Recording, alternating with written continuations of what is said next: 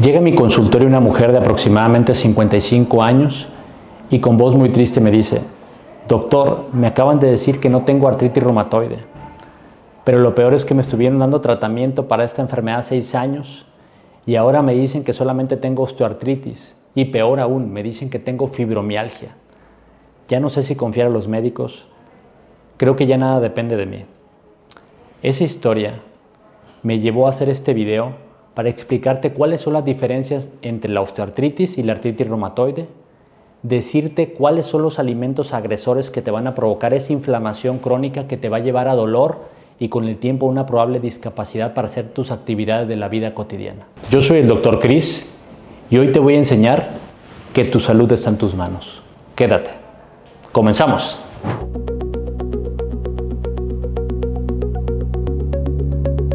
En este video te voy a hablar primeramente cuál es la diferencia entre osteoartritis y artritis reumatoide. El segundo punto te voy a hablar del eje psico-neuro-inmunoendocrino que se divide en qué tipo de sistema nervioso tienes. ¿Eres excitado, es decir, simpático, o eres pasivo, es decir, parasimpático? Te voy a hablar de cuáles son los 10 alimentos agresores que te llevan a esa inflamación y al dolor crónico al final, como siempre te digo, te voy a decir los tips más importantes de qué hay que llevar a casa para que lo compartas con tus familiares. ¿Cuál es la diferencia entre osteoartritis y artritis reumatoide? Primero hay que saber cuál es la causa de uno y cuál es la causa de otro. La osteoartritis, como te lo he comentado en otro de mis videos, la agresión que sufren tus articulaciones, pero principalmente a nivel del cartílago. En este modelo anatómico vemos esto azul que se ve aquí, esta membranita, el cartílago es una membrana que cubre al hueso en los sitios de mayor movimiento y mayor fricción. La osteoartritis es una enfermedad que va a atacar principalmente al cartílago y lo va a ir destruyendo de manera gradual. Hay cosas que van a acelerar la destrucción y hay cosas que lo pueden enlentecer. Esta es una enfermedad asociada a la edad también, pero también asociado mucho a las actividades físicas que tú realizas en tu trabajo o en tu vida cotidiana. Entonces, esto sí es muy controlable. La artritis reumatoide no. La artritis reumatoide no depende prácticamente de ti, salvo con algunos tips que te voy a dar al final. La artritis reumatoide es una enfermedad autoinmune. ¿Qué quiere decir esto? Que tus propias defensas desconocen a tus articulaciones y la van a atacar, la van a agredir. Pero, a diferencia de la osteoartritis, donde hay una destrucción del cartílago, que es esa membranita que cubre el hueso, la artritis reumatoide ataca algo que se llama membrana sinovial. La membrana sinovial es una membranita que está en todas las articulaciones que tienen sinovia, es decir, que tienen eh, movimiento, pero que tiene algo que se llama líquido sinovial. La membrana sinovial es como una pequeña alfombra que tiene unos como pelitos o vellosidades que producen ese líquido. Cuando tus defensas atacan a esa membrana sinovial, se inflama y va a producir una excesiva cantidad de líquido que va a hacer que tu articulación se inflame y se ponga muy dolorosa. Ahora sí, vamos a ver la diferencia entre una y otra. ¿Cuál es la característica para decir que tú tienes una osteoartritis o enfermedad articular degenerativa, que es algo de sus sinónimos? La osteoartritis normalmente es una enfermedad que con el movimiento duele, pero Normalmente las mañanas que te levantes y que la falta de movimiento de la noche de tus manos hizo que se pusieran rígidas, duras y cuando las mueves te va a molestar. Pero ese dolor solamente va a durar 30 minutos. La artritis reumatoide no. La artritis reumatoide va a haber un dolor intenso las mañanas, pero este dolor normalmente va a durar más de una hora. Y peor, va a durar más de seis semanas ese dolor. Entonces ya vimos la diferencia entre uno y otro en cuanto al tiempo. Después, la afectación clínica.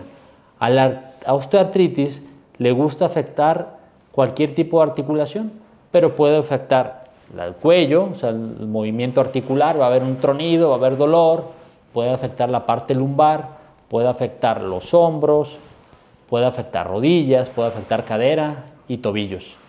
Prácticamente todo. Y las manos.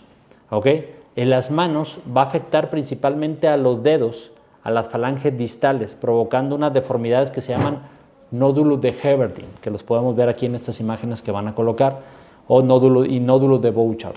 Entonces, esos nódulos son característicos de osteoartritis. La gente dice, mire doctor, mis dedos están, se ven cabezones, no se ven anchos.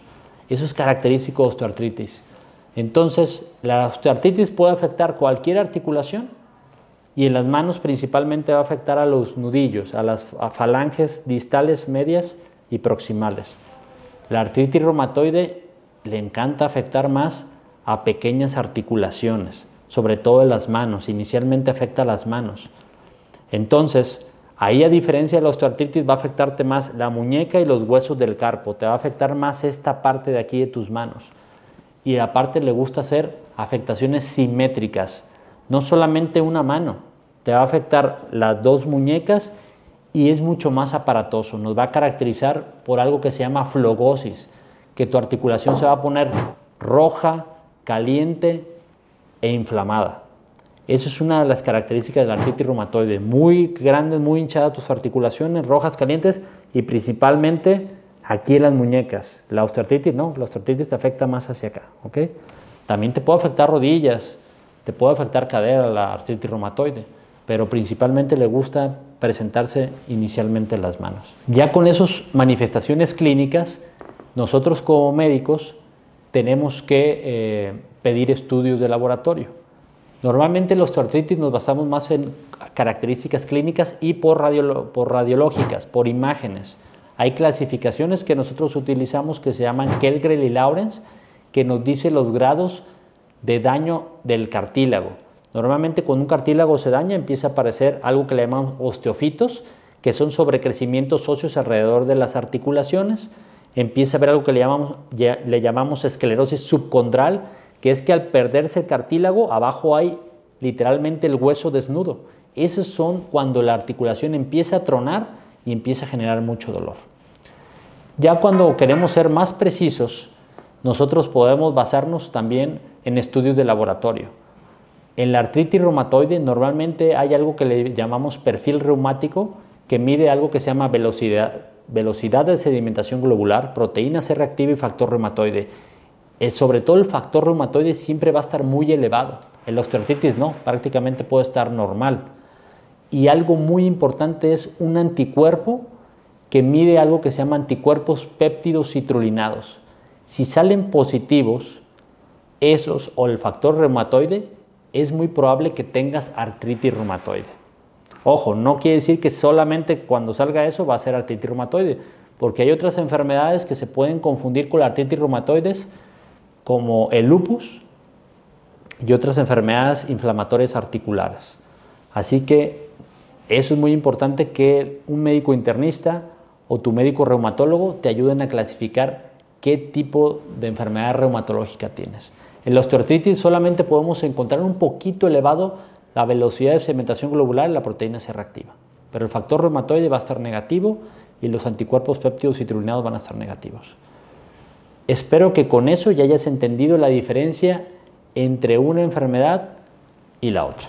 Ahora te voy a hablar qué es el eje psico-neuro-inmuno-endocrino y qué tipo de sistema nervioso puedes tener. Si eres el excitado o eres el pasivo. Citando al doctor Frank Suárez, él dijo, todas las personas somos diferentes y tenemos sistemas nerviosos que nos ganan en nuestro tipo de personalidad. El sistema nervioso simpático o sistema nervioso excitado es aquel, la personalidad, el tipo preocupón, competitivo y que siempre pues, le afectan mucho las, las malas noticias. Digo, a todos nos afectan, pero hay gente que es más tranquila. Dijera un maestro mío, un doctor decía, un maestro cubano decía, ese muchacho es musical. Eso quiere decir que todo se te resbala, que eres bien tranquilo. Eso por un lado es muy bueno porque hace que seas menos excitado, que hagas que tu cuerpo libere menos adrenalina, eh, catecolaminas y sobre todo libere menos cortisol. El cortisol ya lo hemos platicado mucho, es una hormona del estrés, pero en cantidades pequeñas nos ayuda a sobrevivir, entonces el problema es mantenernos excitados o mantenernos preocupados todo el tiempo, porque esos niveles de cortisol se van a ir elevando en el tiempo y nos van a, nos van a provocar grandes problemas. Las personas con el sistema nervioso excitado o simpático van a liberar grandes cantidades de cortisol que se van a ir a tu intestino y van a dañar algo que se llama enterocitos, que son las uniones donde se permite que el intestino esté cerrado. Cuando se daña el enterocito se van a formar poros que van a permitir que entren sustancias tóxicas a tu torrente sanguíneo y tu sistema inmunológico las va a desconocer y las va a atacar. Pero con el tiempo, tantos tiempo estando atacando esas sustancias tóxicas, va a llegar un momento en que pueden desconocer algunas estructuras de tu propio cuerpo y llevarte, y si traes una carga genética de alguna enfermedad reumatológica, como lupus, como hipotiroidismo de Hashimoto, como artritis reumatoide, como Sjogren, como esclerodermia, como ese tipo de enfermedades, llega un momento donde se activan unos genes y se prende una enfermedad autoinmune donde tu cuerpo va a empezar a desconocer algunas estructuras de ti y cada vez te va a ir llevando a dolor crónico y alguna discapacidad, inclusive con riesgo de morir porque puede haber una afectación en los riñones o al corazón. Entonces, si tú tienes un, nervioso, un sistema nervioso simpático, ¿cuáles son las preguntas que te tienes que hacer para sospecharla? Número uno, que no duerma bien. Si eres una persona que te levantas en la noche, tengas un sueño poco reparador, es probable que tengas un sistema nervioso muy excitado. Dos, que no puedas procesar los alimentos, que tengas una muy mala digestión, que comas y todo lo que comes te genere una distensión abdominal y que mucha dispepsia, eruptar constantemente, mucha flatulencia, mucho gas y sobre todo estreñimiento. Ese tipo de características clínicas son las personas excitadas, son las personas que manejan un sistema nervioso simpático descontrolado. ¿Cuáles son las personas con un sistema nervioso pasivo, tranquilo, parasimpático predominantemente. Pues es todo lo contrario. Son aquellas personas que se pueden comer, comen y todo lo que comen lo procesan fácilmente, que no tienen problemas de estreñimiento, que las malas noticias las procesan bien, a todo le ven el lado positivo. Esas personas normalmente tienen menos riesgo a, a estar inflamados y tienen menos riesgo a estar con niveles de cortisol elevado. Eso disminuye mucho que se activen genes que pueden predisponer enfermedades de tipo reumatológicas o autoinmunes. Entonces, ¿cómo podemos, si somos excitados, que en la mayoría de la población así somos, cómo podemos hacer el, nuestro sistema nervioso pasivo? Eso se le llama flexibilidad metabólica o flexibilidad, flexibilidad inmunológica, donde yo puedo controlar con mi mente y ahorita vamos a ver con ciertos alimentos llevar mi estado excitado o simpático a un estado parasimpático, que en esa etapa parasimpática el cuerpo entra en una restauración, a una regeneración de tejidos. El sueño es la etapa más importante de reparación de tejidos y es la etapa más importante de un sistema pasivo. Si tú no duermes bien, es muy, muy, eh, muy probable que estés siempre inflamado y con dolor crónico. El dormir es lo más importante. Otra manera para también llevarnos a un sistema pasivo es aprender a respirar. Cuando tú estés con un problema emocional o que una noticia te haya provocado mucho temor, mucha angustia, mucho coraje inclusive, tranquilízate y aprende a respirar. Inhala y exhala profundamente. Recomendable dos a tres minutos. Vas a ver si tienes de esos relojes inteligentes donde puedes medir tu frecuencia cardíaca, cuando nos dan malas noticias, la frecuencia cardíaca se eleva porque se eleva el cortisol y la adrenalina, la noradrenalina. Para controlarlo es inspira y expira, inspira y expira lentamente y vas a ver cómo tu frecuencia cardíaca va a bajar. Eso es una manera de llevar nuestro estado simpático a un parasimpático. Otra manera es, es un poquito más complicado porque lo tienes que hacer en casa, es caminar descalzo, hacer, hacer tierra. ¿no? Eso lo decía también el doctor Frank Suárez. Actualmente estamos con muchos aparatos electrónicos sometidos a mucha exposición de luz, sobre todo luz azul, y estamos cargados de muchos electrones. Eso también genera muchos efectos de inflamación en nuestro cuerpo. Si tú caminas descalzo en la, tierra, haces que esos electrones se vayan a tierra y disminuyes mucho ese proceso inflamatorio por el exceso de cargas eléctricas que traemos. Y la más importante que te voy a decir el día de hoy, evita los alimentos que estresan a tu cuerpo. A continuación, te voy a decir cuáles son los 10 alimentos que te van a provocar esa inflamación. Estos son los 10 alimentos que bajo evidencia científica está demostrado que te van a provocar una inflamación crónica y te van a llevar a dolor, sobre todo si tienes una enfermedad como una artritis reumatoide u osteoartritis. Número 1, bebidas azucaradas. Número 2, embutidos. Número 3, lácteos. Número 4, gluten. Número 5, alcohol. Número 6, edulcorantes. Número 7, sodio. Número 8, alimentos fritos. Número 9, aceites con altos niveles de omega 6. Y número 10, el jarabe de maíz de alta fructosa. Ahora te voy a hablar de cada uno de ellos y cuáles son las medidas con las cuales puedes evitarlos. El primer alimento agresor que te va a provocar inflamación y dolor crónico son las bebidas azucaradas. ¿sí? Los refrescos, esas bebidas con altos niveles de azúcar en tu cuerpo van a provocar inflamación crónica. El azúcar en exceso se transforma por medio de un proceso que se llama fermentación en ácido láctico y eso activa a tu sistema inmunológico que se vuelva muy agresivo sobre todas las articulaciones. Ese azúcar en exceso además va a dañar a la proteína más abundante de nuestro cuerpo que es la colágena de la que están formados las articulaciones y las tendones. Entonces se le pega ese azúcar a los tendones y tu sistema inmunológico que anda patrullando va a agredir a tu tendón llevándolo a una lesión crónica y sobre todo dolor crónico. ¿Cómo podemos evitar las bebidas azucaradas? Pues con agua. Es difícil porque normalmente estamos acostumbrados a comer, sobre todo en México, que somos el país con mayor índice de obesidad infantil, a comer con refrescos acompañarlo con refrescos. Y, o con aguas de sabor, pero con aguas que endulzamos con azúcar refinada, con esa azúcar blanca, blanca. No me quiero meter en usos y costumbres, porque yo soy mexicano y amo esas tradiciones, pero eso nos inflama y nos va a llevar a dolor crónico. Si tú tienes artritis o osteoartritis o alguna enfermedad reumática, evita las azúcares, evita eh, bebidas con mucho azúcar y también te recomiendo que evites jugos, sobre todo jugo de naranja, directamente así, exprimirlo y no comer con el zumo, porque eso es alto en azúcares y eso nos va a inflamar. Toma agua, toma café sin azúcar o toma té.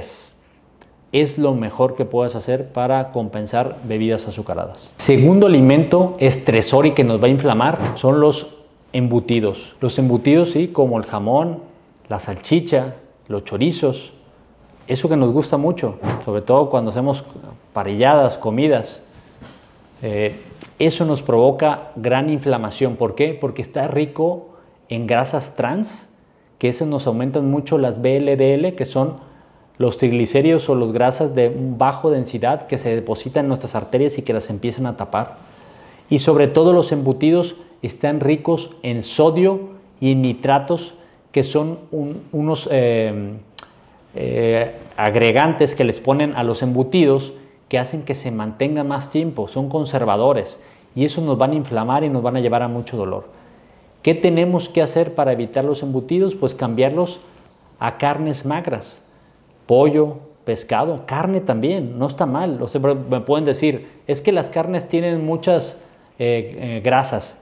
Sí, pero son grasas saturadas muy buenas. Nosotros hormonalmente requerimos las grasas. Lo que están mal son las grasas trans, que son esas grasas para conservar algún alimento como los embutidos.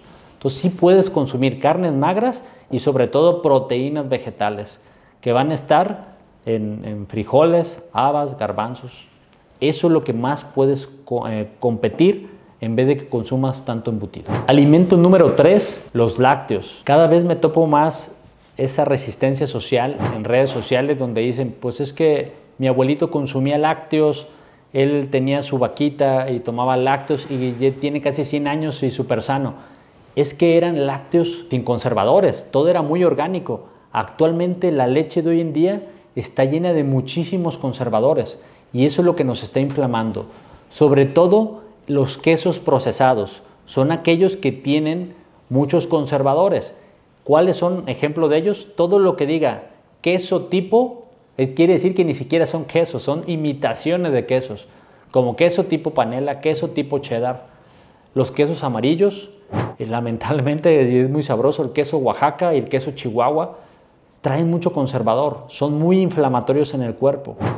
Se ha dicho, se ha estudiado que la caseína, que es parte de los lácteos, cuando entra al torrente sanguíneo, el sistema inmunológico lo desconoce y lo agrede, lo ataca y de paso puede atacar a nuestras articulaciones y nos va a llevar a inflamación. Este tipo de quesos procesados son altamente inflamatorios y nos van a llevar a una elevación de interleucina 1, 6 y factor necrosis tumoral alfa. Si, tú eres muy, eh, te gustan mucho los quesos, como a mí, a mí me gusta mucho el queso, ¿cuáles son los que sí puedes consumir y que te van a inflamar menos si tienes artritis? Ojo, solamente si tú eres una persona sana puedes decir, no, yo voy a comer lo que quiera. Es verdad, puedes comer lo que quieras, pero con el tiempo sí puede llevarte un proceso inflamatorio articular.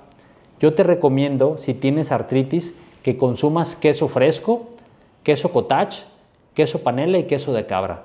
Son los quesos menos inflamatorios que pueda haber en el mercado. Entonces trata de consumir ese tipo de, de lácteos. Ese es el cuarto alimento agresor que te va a provocar dolor crónico.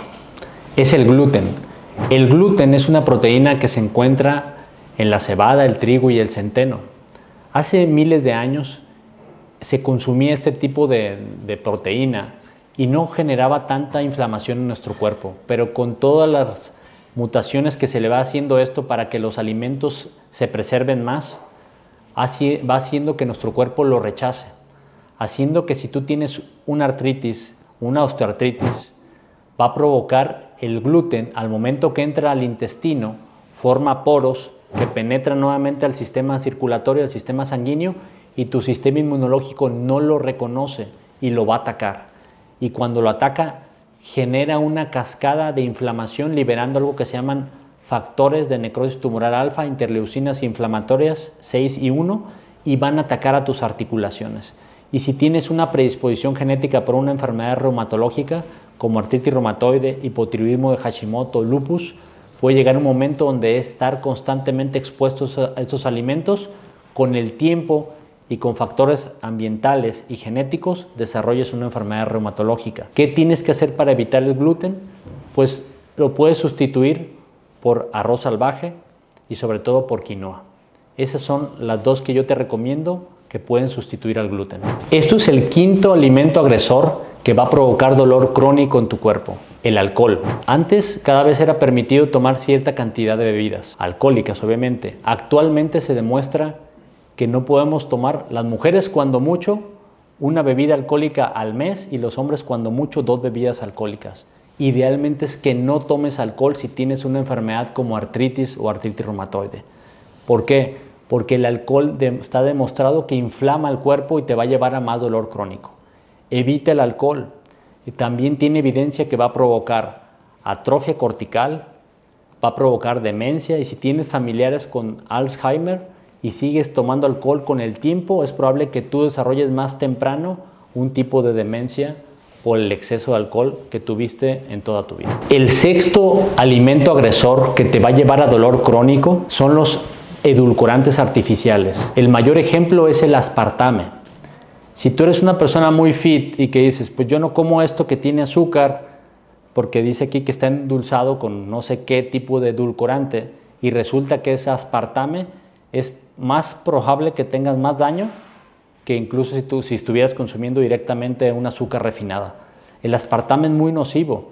Hay estudios donde demuestran que elevan claramente el estrés oxidativo, van a elevar las grasas trans, sobre todo va a elevar un tipo de grasa que se llama BLDL, que es la, eh, la lipoproteína de muy baja densidad que se pega a la arteria, y sobre todo nos va a llevar a una elevación de los interleucinas inflamatorias que ya hemos comentado, el factor necrosis tumoral alfa, IL6 e interleucina 1. ¿Con cuál tipo de edulcorante sí lo puedes sustituir? Con el stevia. Es la que tiene la evidencia con menos agresión y menos inflamación en tu cuerpo. El séptimo alimento agresor en tu cuerpo que te va a llevar a dolor crónico es el sodio. Siempre confundimos el sodio con la sal, con la sal de mesa. La sal tiene cloruro de sodio, no simplemente sodio. El exceso de sodio en nuestro cuerpo nos está enfermando. ¿Por qué? Porque normalmente tenemos un equilibrio de sodio en el cuerpo que evita que se liberen sustancias inflamatorias. Pero cuando tú tienes un exceso o consumo de sodio, vas a hacer que esos factores protectores que evitaban que se inflamara tu cuerpo se descompense, haciendo que tu cuerpo empiece a tener un proceso inflamatorio y te, va a provocar dolor crónico. ¿Cuánto es la cantidad de sodio o de sal, de cloruro de sodio que deberíamos de comer? Normalmente deberían ser 2.300 miligramos al día. ¿Cuánto viene siendo esto? Una pequeña, una cucharadita, ¿sí? una cucharadita como de café pequeña, de sal de mesa. Es lo que deberías de consumir en todo el día. No lo comemos con los alimentos. La sal, el sodio, lo estamos consumiendo con todos los alimentos ultraprocesados. Todo lo que ya conoces que tiene sodio. Eh, papas fritas, toda la bollería industrial, panecitos, refrescos. No te confundas que, lo que dice que, eh, que es algo dulce vas a decir que no tiene sodio porque no te sabe salado. No, no, no, no. El sodio puede estar en cosas dulces. El cloruro de sodio, que es la sal, sí te vas a ver salado, pero el sodio está en cosas dulces. No te vayas con la finta. Por eso es importante leer los empaques cuando dicen alto en sodio, alto en azúcares. ¿Ok? Entonces, por favor, lee las, las, em, las etiquetas. ¿Cómo podemos sustituir el sodio? En la comida poniéndole más especias como cúrcuma, jengibre, orégano y pimiento. El alimento número 8 que va a inflamar tu cuerpo y te va a provocar dolor crónico son los alimentos fritos. Estamos acostumbrados actualmente de ir y comer alimentos que vienen refritos, que es un aceite que se volvió a, a freír y son aceites que son muy dañinos para tu cuerpo porque todo lo frito va a elevar el estrés oxidativo y te va a provocar inflamación crónica y de bajo grado. ¿Cómo podemos sustituir los alimentos fritos? hay que sustituirlos con alimentos que sean horneados, calentados o empapelados. Este es el alimento número 9 que te va a provocar inflamación y dolor crónico. Son los aceites vegetales altos en omega 6. Ya hemos platicado en otros videos que nosotros tenemos que tener un equilibrio entre omega 6 y omega 3. El omega 6 también es importante en nuestro cuerpo, pero en muy pequeñas cantidades. El problema es que muchos de los alimentos con los cuales preparamos, que usamos los aceites, son vegetales con alta cantidad de omega 6 y son muy inflamatorios.